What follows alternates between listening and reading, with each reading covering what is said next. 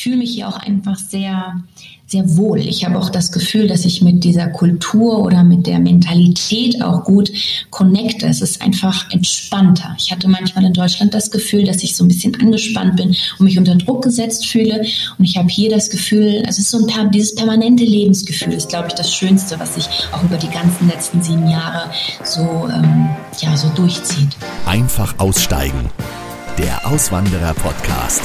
Willkommen zurück zu einer brandneuen Folge. Heute geht es wieder einmal nach Südamerika und zwar nach Mexiko. Aber nicht in die Millionenmetropole Mexico City oder an den Partystrand von Cancun, sondern nach Zentralmexiko und zwar in die Berge. Was Nora aus Magdeburg ausgerechnet dorthin gebracht hat, das hörst du gleich. Du möchtest sehen, wie es da aussieht, wo die Auswanderinnen und Auswanderer aus meinem Podcast leben. Die Bilder zu den Folgen findest du immer auf dem Insta-Kanal von Einfach Aussteigen. Den Link dazu gibt es auch in der Folgenbeschreibung hier in deiner Podcast-App oder du gibst einfach bei Instagram in die Suche ein, einfach aussteigen und landest dann direkt bei mir. Bei diesen Fotos auf dem Kanal kommen die meisten ins Träumen, wenn sie das sehen und sie stellen sich vor, wie es wohl wäre, selbst auszuwandern. Gerade jetzt in dieser Zeit machen sich viele Menschen Gedanken über Veränderungen im Leben, darüber, was sie noch erleben wollen und wo der richtige Platz zum Leben ist. Wenn du dir diese Fragen auch stellst oder sogar schon darüber nachgedacht hast, auszuwandern, dann bist du nicht alleine. Denn immer mehr Menschen tun das. Nur vom Denken alleine ändert sich nichts. Wenn du den nächsten Schritt machen willst, dann komm in mein kostenloses Auswandererwebinar. Du bekommst viele persönliche Tipps von mir, wertvolle Auswanderungserfahrungen, die ich mit dir teile und ich sage dir auch unter anderem, was zu 80 Prozent darüber entscheidet, ob eine Auswanderung erfolgreich wird oder nicht. Wenn du die Zeit in dich selbst investieren willst, dann lade ich dich herzlich ein, in das Webinar zu kommen unter ichwillauswandern.com. Mein Podcast. Viva Mexico! Auf diese Folge freue ich mich schon sehr, denn die mexikanische Kultur, die Lebensweise und das Essen sind einfach wunderbar. Weil ich im Podcast nicht nur die bekannten Orte in Ländern beleuchten will, geht es heute nach Zentralmexiko und zwar nördlich von Mexico City nach Zacatecas. Die Stadt liegt auf 2440 Metern über Meer und ist eine ehemalige Silberstadt. In Zacatecas leben die Menschen heute hauptsächlich vom Tourismus, aus dem In- und weniger aus dem Ausland. Nora Schmackert ist 36 Jahre alt und 2014 aus Magdeburg nach Zacatecas ausgewandert. Mit ihrem Mann, einem Mexikaner, lebt sie heute in Zacatecas und Nora hat in Deutschland als Lokaljournalistin gearbeitet und ist heute Deutschlehrerin. Inzwischen ist sie auch Dreifachmama einer binationalen Familie. Es ist also einiges passiert seit ihrer Auswanderung. Wie sie in der Stadt Zacatecas angekommen ist, wo eben nur weniger Ausländer leben, darüber sprechen wir unter anderem jetzt. Zur Information, es ist noch ganz früh am Morgen in Mexiko und deshalb guten Morgen und herzlich willkommen im Podcast. Hallo Nora. Hallo, einen schönen guten Morgen, Nikolas. Mir ist das ein bisschen unangenehm, weil bei dir ist jetzt wirklich 6 Uhr in der Früh oder kurz nach 6. Bei mir ist es kurz nach 1. Stehst du immer so früh auf? Ja, ich versuche es schon, ähm, immer früher aufzustehen, um einfach ein bisschen Zeit noch für mich zu haben. Okay, Wahnsinn, beeindruckend. Ähm, meine erste Frage im Podcast ist immer, und die möchte ich dir auch stellen, auch wenn es bei dir jetzt wahrscheinlich noch dunkel ist, aber die Frage, wenn du aus dem Fenster schaust bei dir in Nordmexiko, was siehst du da genau? Das ist eine interessante Frage, die sich so kurz nicht beantworten lässt. Also erstmal sieht man Gitter vor den Fenstern, weil wir nicht in einem, in einem äh, bewachten Viertel wohnen, sondern direkt bei den Mexikanern dazwischen. Und äh, dann gucke ich direkt gegen das äh, andere Haus, weil wir so in Mexiko so Typ Reihenhaus immer wohnen. Also wir haben links, rechts und hinten äh, Häuser und nach vorne hin ist direkt dann ja das andere Haus. Und äh, die Fenster, die einzigen Fenster mit Aussicht sind genau die zur Straße. Und andere Fenster ähm, gehen halt in so einen kleinen Hof, äh, wie man das vielleicht, weiß ich nicht, woher man das kennt aus südlichen Ländern, dass man da wenigstens Licht und Sauerstoffzufuhr hat, aber die sind halt dann in so einem, wir haben so zwei Höfe und da gehen dann die die Fenster dann hin. Und daher ist es mit Aussicht ein bisschen schlecht. Was ich dir anbieten kann, ist die Dachterrasse, die wir haben. Und da ist die Aussicht wunderschön und geht über die Berge und über so, ja, den, was ist das, der westliche Teil von Zacatecas und man sieht sogar ganz, ganz hinten am Horizont bei guter Sicht, die meistens ist, die 3000er, so die Schwestern von der Sierra Madre. Das ist das, was die meisten ja dann kennen, weil wir sind auf 2400 Meter Höhe und die Aussicht, äh, die ist schön. genau, jetzt hast du das schon ein bisschen vorweggenommen, weil bei Mexiko denken natürlich die meisten an Cancun oder ich war selber schon auf Cozumel, da auf dieser Halbinsel. Du wohnst aber, du hast es gerade gesagt, in 2400 Meter Höhe in Zacatecas. Ähm, liebst du die Berge oder warum wohnt ihr da? Das ist eine gute Frage. Wir wohnen hier, weil mein Mann hierher kommt. Das ist so in erster Linie, ähm, ja, das ist der erste Grund. Ähm, die Berge an sich, ja, mag ich auch ganz gerne. Es ist immer sehr schön, so die Berge um einen zu haben. Das gibt mir irgendwie ein schönes Gefühl, aber in erster Linie durch meinen Mann ja, weil er aus Zacatecas kommt und ähm, genau, weil sonst wäre ich nie, glaube ich, auf die Idee gekommen, ach, ich ziehe mal nach Zacatecas. Ja, deine Auswanderung beginnt mit einer Liebesgeschichte in Deutschland im Jahr 2012, als du deinen heutigen Mann, einen waschechten Mexikaner, kennengelernt hast. Erzähl mal, was ist da passiert? Wie sah dein Leben in Deutschland aus 2012? Da war ich frisch in Magdeburg ähm, und habe dort als Lokaljournalistin gearbeitet. Viel Freizeit hatte man da nicht so, weil abends war man dann so fertig, dass man da auch nicht viel gemacht hat. Und ähm, aus diesem Grund, weil ich als Journalistin gearbeitet habe, wollte ich aber dann doch irgendwann mal, also ich habe ein Volontariat gemacht, eine Ausbildung zur Journalistin oder zur Redakteurin kann man auch sagen da dachte ich dann, das ist es aber ist es nicht unbedingt. Ich möchte gerne noch mal irgendwann ins Ausland und ähm, Englisch ja musste jetzt nämlich immer sein. Ich fand Spanisch immer schön. Ich hatte das auch in der Schule gelernt und habe dann ähm, mir einen Sprachunterricht ähm, eben irgendwie gedacht, dass ich das machen müsste, damit ich vielleicht dann nach dem Volontariat noch mal ins Ausland kommen gehen könnte. Und ähm, dadurch habe ich mir dann ein Tandem gesucht. Und in Magdeburg Tandem für Spanisch ist äh, schwierig. Da kann man eher Russisch finden, ähm, aber Spanisch ist schwierig. Und da war halt nur eine Person. Und das war Leo, mein Mann heute. Und ähm, da haben wir uns getroffen. Einmal. Und da hat es irgendwie schon so ein bisschen Klick gemacht. Und dann haben uns noch einmal getroffen und dann war das schon fast so sicher, dass da irgendwie ein bisschen mehr ist als einfach nur die Sprache. Oder sagen wir, die Sprache wurde dann irgendwie nebensächlich. Das ist ja Wahnsinn. Also nur zur Erklärung für die, die das nicht kennen, Sprachtandem ist, ich möchte eine Fremdsprache lernen und lerne das zusammen mit jemandem, der meine Sprache lernen will und so wechselt man sich dann, wechselt man sich dann ab. Ich weiß, dass natürlich viele da Kontakte machen, gerade ins Ausland, gerade in die Länder, in die sie auswandern wollen, aber dass du da quasi quasi so die Liebe deines Lebens findest, also dass es so eine Art äh, auch Dating-Plattform ist, das habe ich noch nicht gehört. Ja, das ist wirklich verrückt, ja. Es ist wirklich verrückt, weil er hat sich zwei Wochen vorher dort angemeldet und das ist, ähm, ja, es ist, man könnte jetzt Schicksal sagen, ja, aber es ist wirklich so, es ist äh, ganz verrückt, ja. Zwei Jahre später seid ihr dann von Deutschland nach Mexiko ausgewandert. Richtig. Wie kam es dazu? Der Entschluss dazu war dann ja vorher, ja 2013, ähm, war dann so dieses, ähm, weil er hat seinen Doktortitel in, in Magdeburg gemacht und ähm, war dann ähm, logischerweise irgendwann mal fertig. Ja, dann war das Ende in Sicht ähm, mit dieser Zeit in Deutschland und dann ist selbstverständlich bei einer binationalen Beziehung immer die Frage, wie geht's weiter? Ja, und ähm, genau und er, ja, da hatten wir irgendwie da kurz drüber gesprochen und ich habe dann einfach spontan gesagt weil ich es auch nicht beenden wollte und eine Fernbeziehung für mich nicht in Frage kam, habe ich gesagt, ähm, also ich komme dann mit. Wenn du möchtest, dass ich mitkomme, komme ich mit. Weil für ihn war klar, er musste zurück, er hatte hier einen Vertrag bei der Universität und ähm, ja, deswegen war das ganz pragmatisch, ja. Also so dieses, naja, dann machen wir das halt einfach so. Und du bist ja hochschwanger ausgewandert, habe ich gelesen, ne? Ja, frisch, sagen wir es mal so. Ähm, sechs Wochen. Ich war in der sechsten Woche, als ah. ich, ähm, ja, also er ist erst im Dezember geboren, genau, unser Sohn.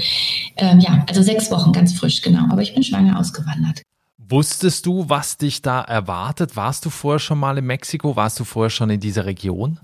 Nein, gar nicht. Und das ist deswegen auch eine Sache, so viele Sachen, die ich in dem Sinne bei dieser Auswanderung gemacht habe, die ich niemandem empfehlen würde. Ähm, weil, also man sollte einfach nicht schwanger auswandern mit einem Mann, den man halt zwei Jahre kennt, mit dem man noch nie zusammengelebt hat. Also wir hatten da einmal unsere eigene Wohnung gehabt in Magdeburg und es war einfach nicht nötig, da irgendwie zusammenzuziehen. Kannten uns eigentlich auch erst zwei Jahre und dann auch noch in ein Land zu ziehen, was ich in der Tat äh, vorher nicht kannte, nicht bereist hatte. Ich wollte einmal ein Jahr vorher mitkommen und das hat sich dann zerschlagen. An Weihnachten ist er normalerweise immer nach Mexiko. Und ich bin auch noch nie im außereuropäischen Ausland gewesen und ich habe auch noch nie im Ausland gewohnt vorher. Also es war ein Abenteuer. Hast du dich sonst irgendwie vorbereitet? Hast du recherchiert? Oder wie muss ich mir das vorstellen, wenn du dann in dieser Kleinstadt, was es ja ist, auf zweieinhalbtausend Meter Höhe angekommen bist? Wie war das? Also Zacatecas hat so 200.000, 250.000 Einwohner. Wir sind aber witzigerweise, wir sind auf dem Dorf angekommen. Und das war, also wir sind erstmal zu meinen Schwiegereltern. Und da waren wir zwei Monate dann erstmal. Und das war gewöhnungsbedürftig, sagen wir es mal so.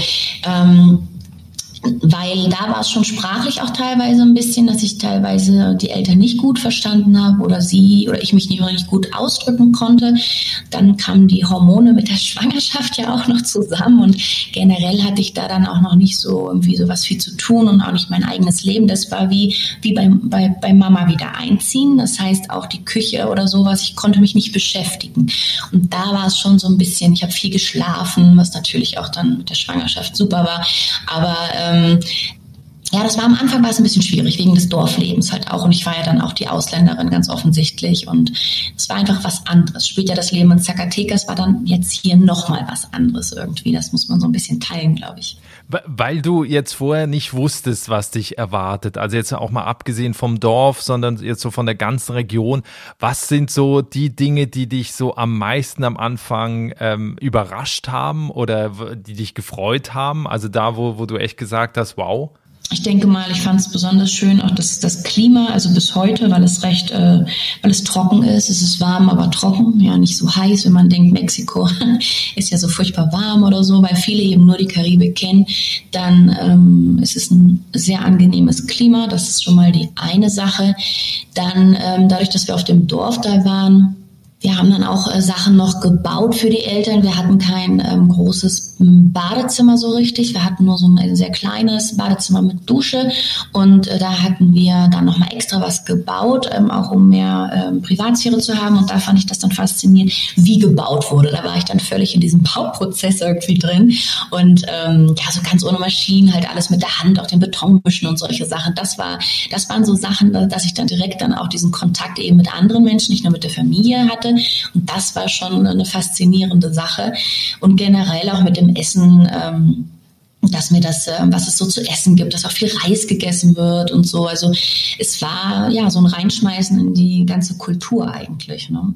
Das Interessante ist ja auch, die zwei Jahre davor in Deutschland war ja dein Freund und späterer Mann der Ausländer in Anführungsstrichen in Deutschland plötzlich hat sich diese Rolle gedreht und du warst die Fremde, du hast das vorhin auch kurz erzählt. Wie war das? Also bist du da leicht auch mit den Einheimischen ins Gespräch gekommen, hast da Kontakte geknüpft oder lief das in erster Linie über deinen Mann, der dich da eingeführt hat in die Gesellschaft? Ja, das ist genau so, wie du es wie sagst, ähm, lieber Nikolas. Das ist genau so, weil äh, auch ich wurde plötzlich ruhiger. Ne? Man ist automatisch dann so ein bisschen, man tritt dann so zurück und ähm, beobachtet ja dann auch mehr, wo ich im Deutschen eher diejenige bin, ähm, die dauernd redet, ist es dann ähm, bis heute eigentlich auch so, dass ich da eher ähm, zuhöre und dann auch was sage, aber ähm, dann auch immer überlege immer noch, wie ich es sage oder was ich sage. Es ist ja dann auch manchmal eine kulturelle Sache. Also mein Mann war dann eher im Vordergrund und er hat dann auch eher, weil das war ja dann auch mit dem Job an der Universität, weil er Universitätsprofessor ist und äh, Forscher auch, ähm, er hatte dann eher diese, ja, wie du sagst, ne, dieses gesellschaftliche. Und bei mir war das dann, na gut, ich habe dann auch angefangen zu studieren, da hatte ich dann auch so ein bisschen den Kontakt mit anderen Leuten, aber es war ähm, schon eher dann auch meine Sache, meine eigenen meine eigene gesellschaftliche Sache so aufzubauen, weil mein Mann ist dann eher nur mit seiner Familie da so, hat jetzt da, er musste ja auch erstmal wieder sich einfinden. Das war auch sehr interessant, weil er war fünf Jahre in Deutschland, davor war er auch in Mexiko-Stadt zwei, drei Jahre und er selber hat auch jetzt nicht so viele Freunde dann irgendwie gehabt oder selber so, ja, so, so, so ein Umfeld, sag ich mal. Das mussten wir uns quasi irgendwie auch wieder aufbauen. Wenn man, du hast zuletzt in Magdeburg gewohnt, wenn man jetzt also von Magdeburg da nach Nordmexiko kommt, was sind so die großen Mentalitätsunterschiede? Also wo du echt sagst, wow, äh, das ist ja mal komplett anders. Also jetzt auch so als Tipp für Leute, die nach Mexiko auswandern wollen. Was erwartet ja, sie denn? Es ist, glaube ich, wie so oft in vielen eher südlicheren Ländern, ähm, es geht alles etwas langsamer. es ist so das Typische, glaube ich, was man immer wieder hört, aber es ist ja wirklich so. Es gibt ja auch viel Bürokratie in, in Mexiko, das darf man nicht unterschätzen, aber ähm, wenn man man darf nicht so schnell die Fassung verlieren, glaube ich, weil wenn man dann sagt, oh Gott, was, das wusste ich ja gar nicht und was muss ich da jetzt noch beantragen oder so, am Ende geht dann doch immer irgendwie alles. Es findet sich immer ein Weg und deswegen wird man mit den Jahren dann auch entspannter. Also man sollte definitiv ähm, sich ein bisschen locker machen in Mexiko. Es ist ähm, eben, wie gesagt, auch immer gut, dass man die Sprache ähm, kann, weil in Mexiko selten Englisch gesprochen wird. Also viele können einfach kein Englisch, außer man ist in einer Touristengegend. Also ich bin hier wirklich in der Provinz. Ähm, hier kann man das ähm, ja, vergessen, dass jemand Englisch kann. Also es ist wirklich mit Spanisch dann nur machbar und ähm, vor allem auf Ämtern oder sowas, ja. Und ähm, generell auch die Erwartungen runterschauen, weil es ist halt egal, ob man nach Mexiko geht oder ins Ausland, man sollte immer schauen, dass es einfach anders läuft und neugierig sein. Du schreibst einen Blog, der heißt Leben in Mexiko, den verlinke ich hier auch in den Show Notes zum Podcast und da gibt es eine interessante Rubrik. Und die heißt wirklich Fragezeichen gewöhnungsbedürftiges Mexiko. Schreibt da die Deutsche in dir? Ja, definitiv, weil manche Sachen, ähm, ja, die einem so auffallen oder mir dann auch aufgefallen sind, so wenn man mal das von außen so betrachtet, was dann anders ist, Unterschiede, die mir noch aufgefallen sind, definitiv geplant. Ist, aber auf jeden Fall auch Vorurteile mal auszublenden, dass der Mexikaner eben nicht immer nur Fiestas und ähm, und Tequila trinkt ähm, äh, und solche Sachen, sondern dass man auch Vorteile mal, Vorurteile mal ausblendet. Also das ist so demnächst dann auch noch mal geplant. Aber gerade am Anfang selbstverständlich, wo mir das selber so viele Sachen noch aufgefallen sind. Und bevor ich selber vergesse, wollte ich da definitiv auch noch mal so ein paar Sachen ähm, niederschreiben. Was ist dein Lieblingspunkt da in dieser Rubrik? Oh, ich glaube immer noch das Autofahren, weil das bis heute ähm, Ja, also wo ich auch äh, immer noch sogar auf der Straße, also wenn ich im Auto sitze, manchmal wirklich dieses wirklich, wirklich, also äh, dieses Rechtsüberholen, ja, ähm, das ist einfach immer noch gewöhnungsbedürftig für mich, weil manche haben einfach ähm, sind dann ungeduldig interessanterweise und dann überholen die rechts oder ähm, blinken dann auch die oder es gibt Leute, die vergessen ihren Blinker auszustellen. Ich verstehe auch nicht, warum, ob die dann so laut die Musik hören oder ich verstehe es nicht oder manche Autos, wo man denkt, fahren die wirklich mit diesem Auto, das ist äh, null sicher. Oder dann, dass da sieben, acht Leute in dem Auto sind, die Kinder sind nicht angeschnallt oder fünf Leute auf dem Motorrad oder solche Sachen. Also ich glaube, viel immer noch Verkehr, weil ich das eigentlich täglich immer noch erlebe. Das ist schon verrückt. Also auch nach sieben Jahren ist das immer noch so drin im Vergleich zu, wie es in Deutschland ist und wie es in Mexiko ist. Definitiv, ja. Ich glaube, das kriegt man auch nicht mehr raus, weil man, weil ich da auch dann so sehr ähm, so korrekt manchmal so ein bisschen bin. Also man ist äh, erstaunlicherweise, wenn man im Ausland Deutschland wohnt oder finde ich zumindest. Ich habe gemerkt, ich dachte immer, ich wäre gar nicht so deutsch, aber ich bin es doch ähm, ziemlich viel mehr als, als gedacht, sagen wir es mal so, ja. Apropos Deutsch, du arbeitest als Deutschlehrerin. Ach so, was ich noch dazu sagen muss, du hast in der Zwischenzeit ja auch noch drei Kinder bekommen. Ne? Also wir haben gerade gehört, du hast ein Studium gemacht, du hast äh, in, insgesamt jetzt drei Kinder oder ihr habt drei Kinder und du arbeitest als Deutschlehrerin online und vor Ort. Was machst du da genau? Ja, das ähm, hat sich so ergeben. Man ist selber auf ähm, mich zu, als ich noch so, ähm, da war mein Sohn, der erste war drei Monate alt da ist jemand auf mich zugekommen und hat äh, mich gefragt, ähm, ob ich ähm, ja nicht Deutschunterricht ähm, geben könnte. Und auch ähm, bis heute werden mir die Leute vom Sprachenzentrum ähm, in der Tat von der Universität immer wieder geschickt, die, wo sie dann einen extra Unterricht haben wollen, ja, ein bisschen konzentrierter, Intensivunterricht sozusagen, oder wo dann die im Sprachenzentrum mit dem ähm, Niveau dann nicht mehr so ähm, klarkommen, ja, weil das dann schon ein fortgeschritteneres Niveau ist. Und so hat das dann sich entwickelt. Ich habe zwischendurch auch anderthalb Jahre mal an der, an der Technischen Universität im Sprachenzentrum gearbeitet. Das hat sich dann aber mit dem Familienleben irgendwie, ähm, war das einfach zu viel und dann habe ich das wieder gelassen. Und ähm, ähm, ja, so hat sich das ergeben. Also ich gebe halt einfach online ähm, so Nachhilfe, sage ich halt immer, ja, weil sonst ähm, wäre das dann auch, also von Sprachschule bin ich noch weit entfernt. Ich habe halt so sieben, acht Schüler, manche mehrmals die Woche und durch Corona hat sich das jetzt auch aufs Online eben dann verlagert, können wir sagen. Vorher sind die Leute dann auch zu uns direkt gekommen, wie man das sich bei einer Nachhilfe halt vorstellt. Jetzt haben wir die, die berufliche Seite kurz, kurz angesprochen. Was viele ja immer interessiert, ist, ähm, wie ist das Leben auch so von den Lebenshaltungskosten? Also wenn du jetzt auch vergleichst, dein Mann arbeitet an der Uni, du bist, äh, nehme ich an, selbstständig mit, mit äh, als Deutschlehrerin. Wie teuer ist das Leben im Vergleich dazu? Also weißt du, wenn du jetzt das so ein bisschen auch mit Deutschland vergleichst, so die Lebenshaltungskosten. Also generell äh, sind die ähm Kosten hier niedrig im täglichen Leben.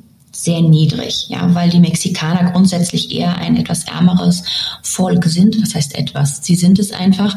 Ähm, und das Einzige in Mexiko-Stadt muss man das sehen. Da sind die Mieten auch sehr hoch. Da ist auch der Raum ähm, natürlich viel enger. Und äh, bei den Mieten, da muss man dann manchmal äh, schauen, dass ähm, dass das auf jeden Fall teurer sein kann. Aber generell sind hier die Kosten ähm, recht niedrig. Ich weiß nicht, ob ich dir jetzt durch ein Beispiel geben, woran kann man das festmachen? Ich weiß nicht. Zum Beispiel ein Einkauf zum Beispiel. Oh ja, das war schön. Ähm, ich habe manchmal den Vergleich auch mit welchen aus, ähm, aus den USA zum Beispiel oder so oder generell mit Obst und Gemüse. Also das ist der Wahnsinn, wenn ich ähm, hier beim Obsthändler direkt äh, hingehe. Natürlich ist dann auch die Qualität, äh, gerade bei exotischeren äh, Früchten oder sowas wie Papaya und ähnlichem, das ist natürlich auch super. Da gebe ich ähm, also wenn ich viel kaufe, 30 ähm, bis 40 Euro aus und habe wirklich für die ganze Woche, ähm, ich habe da enorme Berge an, ähm, an, an Gemüse und an Obst. Also das ist das, wo ich wirklich sage, wow, okay, also es ist super günstig, einfach hier Obst und Gemüse frisch einzukaufen. Auf der anderen Seite, du hast es vorhin gerade oder ganz am Anfang auch gesagt, als du den Blick beschrieben hast aus dem Fenster mit den Gitterstäben. Thema Sicherheit. Ähm, ich weiß jetzt nicht, wie das in Nordmexiko ist. In anderen Teilen von Mexikos äh, weiß man das ja auch teilweise von Reisewarnung, dass man sich in gewissen Regionen nicht alleine äh, äh, aufhalten soll. Ähm, wie sieht es bei dir aus? Was hast du für ein Sicherheitsgefühl da? In meinem alltäglichen Leben habe ich ein hohes Sicherheitsgefühl, sagen wir es mal so. Ich fühle mich nicht, sagen wir es mal andersrum, ich fühle mich halt äh, nicht unsicher, ich denke da auch nicht viel drüber nach. Man ist schon sage ich mal, vorsichtig was, also gerade am Anfang natürlich, auch wenn ich Auto fahre und man sieht dann irgendwelche seltsamen verdunkelten Vans oder sowas, dann hatte ich dann schon kurz so einen Hintergedanken. Da ist so dann diese, dieses Sicherheits, dieses deutsche Sicherheitsbedürfnis bei mir definitiv da, ja, dass man so denkt, hm, das ist ja seltsam, das kommt mir komisch vor. Ähm, aber so auf der Straße hier im alltäglichen Leben und so ist ähm, das Sicherheitsgefühl auf jeden Fall da. Also man sieht jetzt hier nicht ähm, das Militär rumfahren und so. Das sieht man auch mal, ja, weil ich einen Stützpunkt habe, aber das ist dann noch was anderes. Aber jetzt nicht aus ähm, aus äh, Schutzgründen. Ähm, was ich zum Beispiel jetzt mal ein schönes alltägliches Beispiel, es ist noch nicht so weit, jetzt an Corona ist mein Sohn noch nicht in die Grundschule gekommen. Es sind ja nun, ne, ich bin ja jetzt fast sieben Jahre hier, es passt ja genau. Ähm, er ist jetzt in der ersten Klasse, aber was ich nie machen würde, ist, dass mein Kind diese 500, 600 Meter, wenn er noch so klein ist, alleine läuft. Würde ich halt nicht machen. Macht niemand. Die Kinder werden immer begleitet. Da ist einfach das mit dem, dass Leute zu viel verschwinden und ähm, dann, wer weiß warum, sicherlich Organhandel und solche Sachen. Aber generell würde ich mein Kind auch diese 500, 600 Meter, die Grundschule ist über die Straße, nicht alleine laufen lassen. In diesen sieben Jahren in Mexiko, ich weiß, es ist immer schwer, das einzugrenzen. Was war für dich der schönste Moment in all den Jahren?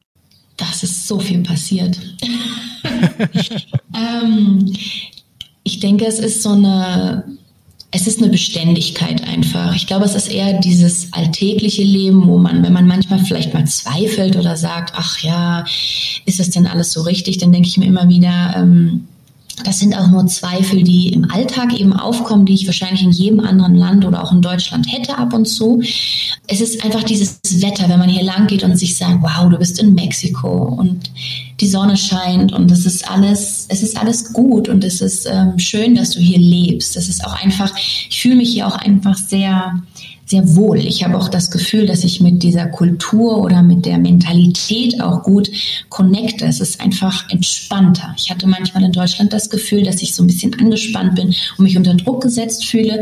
Und ich habe hier das Gefühl, also es ist so ein dieses permanente Lebensgefühl ist, glaube ich, das Schönste, was sich auch über die ganzen letzten sieben Jahre so, ähm, ja, so durchzieht. Auf der anderen Seite gab es auch eine schwierige Situation, einen schwierigen Moment in den Jahren? Auch das ist eher so eine Sache, ja, also mit äh, Freundschaften zum Beispiel zu schließen. Das ist dann auch, denke ich mal, was Kulturelles. So als ich als Frau, ich bin relativ, ich bin selbstständig, ich ähm, mache mein eigenes Ding, ich habe meine eigene Meinung und hier in der Provinz da irgendwie Frauen, Freundschaften zu finden, ähm, ist bis heute schwierig. Äh, dank Corona und dem Lockdown habe ich dann irgendwann dann auch davor schon gesagt, ach, irgendwann kommt mal jemand vorbei, mit dem ich mich richtig gut gut verstehe und wo das dann auch tiefer geht mit der Freundschaft.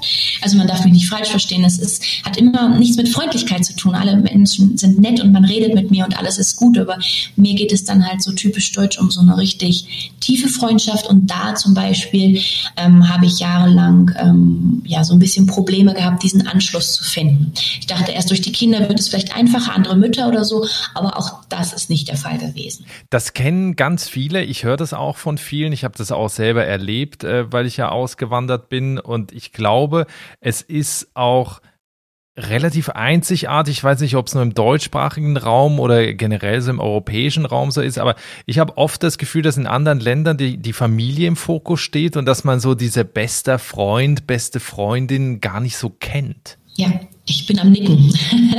ja, ich sehe das auch so. Ich glaube, die Familie ist hier noch so sehr im Vordergrund. Die haben, das ist gar nicht böse gemeint. Die sind einfach so sehr in ihrem Leben und dann am Wochenende hat die Cousine Geburtstag und die sind ja jedes Wochenende dann wirklich irgendwelche Feiern. Äh, das liegt daran, weil die Familie noch so groß ist und dann irgendjemand hat immer eine Taufe, eine Hochzeit, einen Geburtstag ähm, oder eine Kommunion. Es sind ja hier die Katholiken viel äh, im Vordergrund und ich denke, das liegt daran, ja, es ist einfach zeitlich, dieses Eingebundensein in diesem familiären und ähm, so diese tiefen Freundschaften. In Deutschland ist es ja sehr auseinandergerissen, ne, die letzten Jahrzehnte, kann ich mir vorstellen. Hier fängt es so langsam an, aber einfach dadurch, dass man woanders Jobs sucht und so, ist, glaube ich, einfach, ja, es ist einfach anders in Deutschland, ja. Nora, wenn jetzt jemand zuhört und sagt, das, was die Nora macht, das will ich auch. Also leben in Mexiko, vielleicht auch mit meiner Familie zusammen. Was gibst du den Menschen mit, die nach Mexiko auswandern wollen? Was sollten sie tun und welche Erwartungen sollten sie besser nicht haben? ja, dass alles so läuft wie in Deutschland. Das würde ich mal ähm, ablegen, was auch diese Ordnung angeht, was auch vielleicht ähm, diese Sauberkeit und das Umweltbewusstsein angeht, weil ja hier schon sehr viel noch Müll rumliegt und man Reifen verbrennt und wo man denkt, um Gottes Willen, bitte unsere Ozonschicht. Ähm, das sind so Sachen, das muss man, glaube ich, ablegen, ähm, weil ich sehe es halt äh, teilweise nicht. Ich habe solche Sachen gemerkt äh, oder auch diese Ordnung, ja, ähm, das sind so Sachen, das sollte man definitiv ähm, nicht erwarten. Ansonsten einfach mal mitmachen, was ich sagte, locker sein, offen sein, ruhig auch selber auf die Leute zugehen und ähm, ja, die Leute sind äh, super freundlich, man wird auch überall eingeladen und man kriegt Sachen geschenkt, man sollte da nicht Nein sagen, ja, man sollte offen sein und einfach sich auf diese Mentalität einlassen, diese Gastfreundschaft und ähm, da nicht so verschlossen sein und ich will meine Privatsphäre haben und so weiter. Also und auch vor allem ja nicht so eine äh, Angst haben, wenn wir jetzt sagen, ich meine, ich weiß, dass man in Deutschland viel, Mexiko ist immer Sicherheit und ähm, die, die Drogenkartelle und so weiter nicht so ängstlich sein. Ich glaube, also ich lebe hier ganz normal, mir ist noch nie was Komisches passiert oder ich hatte auch keine komische Situation. Es ist immer nur das, was man hört, ja. Aber ähm, die Angst ablegen und offen sein. Für Menschen, die nach Mexiko einwandern wollen und länger da leben wollen, wie schwer ist es, da eine Aufenthaltsbewilligung, Genehmigung zu bekommen? Ja, also viele Leute ähm, reisen als Touristen ein. Wir Deutschen dürfen sechs Monate hier in, in Mexiko als Tourist, ähm, als Tourist uns aufhalten. Und es gibt wirklich Menschen, die dann nach Guatemala oder so dann ausreisen und wieder einreisen und so dann ihre Jahre verbringen. Ich bin damals als Studentin eingereist. Das war, ähm, war mir einfacher, als mir jetzt hier einen Job zu suchen, weil in Zacatecas ist es auch ein bisschen schwierig, da jetzt einen Job zu finden. Das ist jetzt nicht so die fluktuierende Region. Ich bin also ja als Studentin eben dann hier, habe ich das Visum bekommen, so eine Temporale heißt das dann, Residencia Tempo, Temporal. Das war relativ einfach. Da bin ich auch dann einmal zur deutschen Botschaft in Berlin dann gefahren, aber das war ähm, relativ einfach. So, also als Studentin. Und ähm, mit Arbeitsverträgen, da ist es ein bisschen komplizierter. Das ist dann so ein Hin und Her. Das muss dann überprüft werden. Das ist, geht auch, aber dann braucht man eben einen Job vorher, ja, bevor man hierher kommt. Was äh, eben dann natürlich auch möglich ist, was dann für mich dann der Wechsel war, als mein Sohn dann geboren ist. Ähm, da habe ich dann diese Residencia Permanente automatisch bekommen, weil ja, ich gehe davon aus, dass die Mexikaner wohl wollen, dass die Mama beim Kind bleibt, weil das Kind ist ja nun, weil es in Mexiko geboren ist, Mexikaner, ja. Das ist dann so ähnlich wie in den USA, automatisch, dass sie hier geboren sind, sind sie Mexikaner. Und ähm, ja, und dadurch habe ich dann diese Residencia Permanente bekommen. Das Heiraten war sehr viel später. Also wir sind ja nur noch verheiratet, aber erst seit 2018. Wenn wir ein bisschen in die Zukunft blicken zum Ende hin des Gesprächs, äh, wir sprechen in zwei Jahren nochmal, was denkst du, wie sieht dann dein Leben aus? Wo bist du, wo seid ihr? Ja, ich denke, wir sind dann definitiv immer noch hier. Es hängt viel natürlich von den Kindern ab. Die sind ja noch so klein. Einer ist ein Jahr alt, der größte ist, groß ist gerade erst sechs geworden. Ich denke hier, wir haben ziemlich viel in der Landwirtschaft auch geschafft. Das ist so ein Punkt, den hatte ich jetzt noch nicht erwähnt, aber mein Mann führte eben auch gleichzeitig noch die Landwirtschaft seiner Eltern. Und ähm, ja, ich denke, dass ich ähm, Online-Kurse auch mittlerweile gebe. Dank Corona ist da so ein Wechsel in meinem Kopf äh, gegangen, dass ich da so einen Online-Kurs vielleicht auch aufnehme, ähm, was auch Deutsch angeht, äh, für spanischsprachige Menschen. Es gibt viel mit Englisch, aber nicht Spanisch. Tja, das ist so die Idee die ich äh, momentan so, die in meinem Kopf rumschwirrt. Und ich muss auch noch zugeben, dass ich momentan ähm, ähm, angefangen habe, ein Buch darüber zu schreiben, interessanterweise über genau diese ganze Geschichte, über die letzten sieben Jahre. Es sind ja, sieben ist so eine schöne Zahl, finde ich. Und ähm, ich hoffe einfach, dass es dann fertig ist. Wer deinen Weg mitverfolgen will, ich habe das vorhin schon erwähnt, du schreibst einen Blog, der heißt Leben in Mexiko. Da empfehle ich unbedingt mal reinzuschauen. Nora ist auch bei Instagram, auch äh, das verlinke ich. Ähm, also unbedingt da einmal reingucken. Und ich möchte mich jetzt an dieser Stelle, wünsche dir auf jeden Fall und deiner Familie alles Gute für die Zukunft, für die nächsten zwei Jahre und bedanke mich ganz herzlich für dieses spannende und inspirierende Gespräch. Ja, vielen herzlichen Dank, Nikolas. Dir auch alles Gute und danke für die Einladung und auch für das Gespräch. Das war das Gespräch mit Nora Schmacker, die ihr altes Leben in Deutschland hinter sich gelassen hat und nach Zentralmexiko ausgewandert ist. Wenn du Noras Weg weiter mitverfolgen möchtest und dich ein Leben in Mexiko sehr interessiert, dann empfehle ich Noras Blog. Den Link dazu findest du auch in der Folgenbeschreibung und in den Show Notes in deiner Podcast-App. Schau auch im Insta-Kanal von Einfach Aussteigen vorbei. Dort zeige ich dir auch, wie es ausschaut, wo Nora lebt. Vielen Dank jetzt fürs Reinhören und ich freue mich, dich im Auswanderer-Webinar auf ichwillauswandern.com begrüßen zu können. So oder so hören wir uns auf jeden Fall wieder und zwar in der nächsten Woche. Bis dahin, ciao.